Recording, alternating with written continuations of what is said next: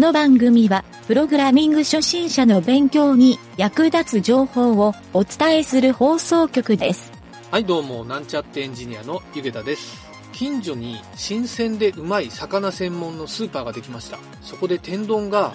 600円で売られてたんですけど、チェーン店の天屋なら500円なのになぁと、ちょっと考え込んでしまいました。18日は天屋の日ですよ。それではなんちゃってラジオ、始まるよ。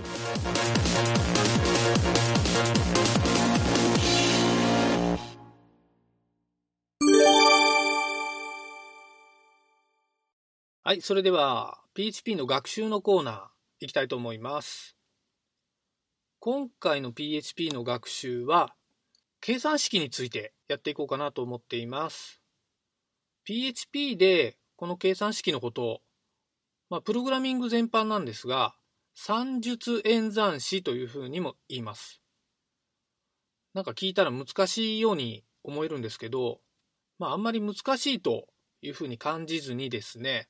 この計算式っていうのは結構簡単にできるジャンルでもあるので、単語だけ覚えてもらってですね、計算式の方しっかりと学んでいきましょう。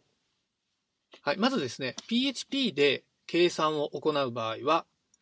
単純に数式を書いて変数に代入するっていうだけなんですけど、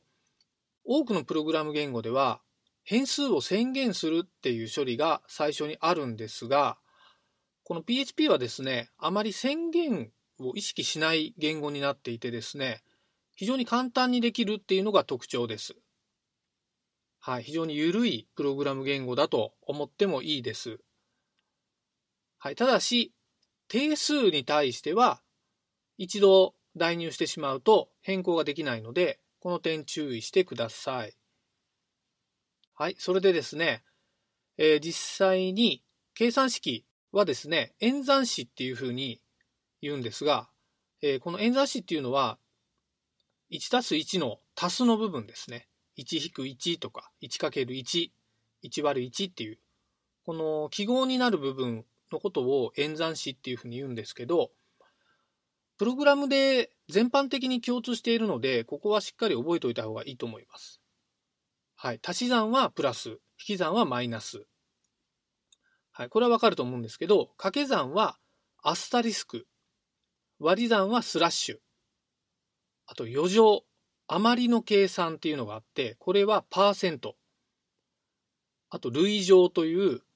べき乗ですね。はい。2の2乗とか、2の3乗みたいな、この類乗計算っていうのは、アスタリスク2個。はい。これで計算ができます。ちょっとサンプルを上げてみたいと思いますね。はい。えーまずですね、足し算のサンプルはですね、えーちょっと PHP のプログラムの書き方で言ってみますね。ダラ A イコール1プラス1セミコロン。はい、こういうふうに書くと、ダラ A の変数には2っていう値が入っているはずです。はい、この構文をですね、ちょっと読み解いてみようかなと思うんですが、基本的には算数とか数学で習った時って、イコールの左側に計算式を書いて、えーイコールの右側に答えを書くっていうふうに習ったんですが、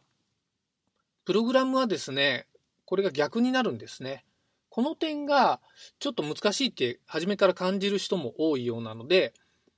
これはですね、しっかりこれはこれという風な覚え方をしましょう。はい。なので、ダラ A っていう風に書いたここの部分が変数にあたりますね。それからイコール、右の部分がその変数に代入する式になります。はい、この式のところには別の変数を使って、えーさらに計算式を作ることも可能です。例えば、ダラ $a イコールダラ $b プラスダラ $c セミコロン。この時にダラ $b とダラ $c にそれぞれ何かしらの値が入っていれば、それが計算されて、足されて A に代入されると。はい、こんな感じになりますね。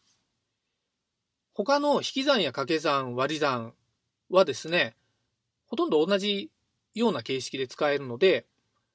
まあ、余剰計算も類乗も同じではあるんですけど、えー、そこら辺はですね、ちょっと使ってみて、自分で電卓のような感覚を覚えてもらうのがいいと思います。はい。それからですね、プログラミングをしていると、この計算式の時に、インクリメントとデクリメントっていう言葉を使うことがあって、まあ、これはよく登場するんですね。なので、これをちょっと今日は話しておきたいなと思います。まずですね、足し算のインクリメントについて、えー、ちょっと説明するんですが、やり方がですね、2つあるんですね。はい。ちょっと構文から言いますね。全部でですね、2行あるんですが、ダラ A イコール1セミコロン。2行目は、プラスプラスダラー A セミコロン。はい。これで、この2行を実行したときに、ダラ A の値は2っていう数字が入ってるんですね。簡単に解説すると、ダラ A イコール1の時点で、ダラー A にまず1が入ります。その次に、プラスプラスダラー A っていうふうに、これがですね、インクリメントと言われる処理で、ダラ A に1を追加する。プラスプラスっていうのは1を追加するって意味で、で、その後、ダラ A を参照すると、2っていう値が入ってると。で、これはですね、プラスプラスっていうのがダラ A の前に来てる。この書き方を全置加算式っていうふうに言います。はい。全置って前に置くって書くんですけど、これの逆に後ろに置くっていう後置加算式っていうのもあって、これはダラー A プラスプラスセミコロンっていうふうに書くんですけど、なんで2種類あるかというと、これは扱いが変わるんですね。はい。前につく全置加算式の場合は、ダラー A に単純に1を足す。で、そこにですね、えー、手前にエコーっていうふうに書くと、エコープラスプラスダラ A っていう書くと、もともとダラー A に入ってる値にプラス1されるっていう結果になるんですけど、後ろにプラスプラスを書いた高知加算式で書くと、エコーダラー A プラスプラスセミコロンってやると、まず最初にダラー A に入ってる数字がエコーされるんですね。その後、プラスプラスと加算されて、実際にインクリメントを使ったダラー A をエコーすると1っていう答えが返ってきます。で、その後次の行でエコーダラ A っていうふうに書くと2っていう数字が表示されるんですね。はい、この使い方なんですけど、実はこの高知加算式、ちょっとややこしく聞こえるんですが、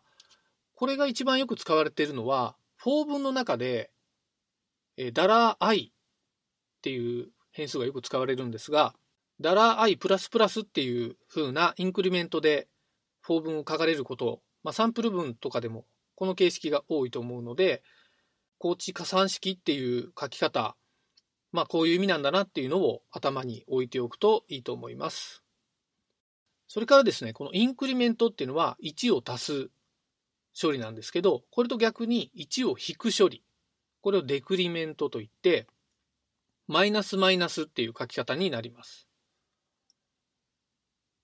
はい、ここはですね、細かく説明しないんですが、インクリメントのプラスをですね、マイナスにするっていうふうに覚えてもらうといいと思います。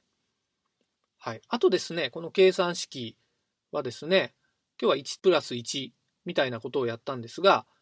結構長い計算式になった時に、数学の授業などで習った括弧を使って部分的に先に計算するっていう処理もプログラムでは結構しっかりと書いておかないと後でですね結果が変わってくる合計値が変わったりすることになったりするのでこの辺はですねやっぱりちょっと算数とか数学の授業を思い出してですね、えー、いろいろと自分で試してスキルアップをしてもらうのがいいんじゃないかなと思います。はい。まあ、重要な点としてはですね、数学などが苦手だった人って結構この時点で難しく考えてしまう傾向があるんですね。はい。まあ、こうした計算式もですね、実は慣れてしまえば大して苦手ではなくなるので、ぜひですね、いろいろ自分で書き込んだ上でスキルアップしてえー、体験してみるのがいいんじゃないかなと思います。はい、今回は以上になります。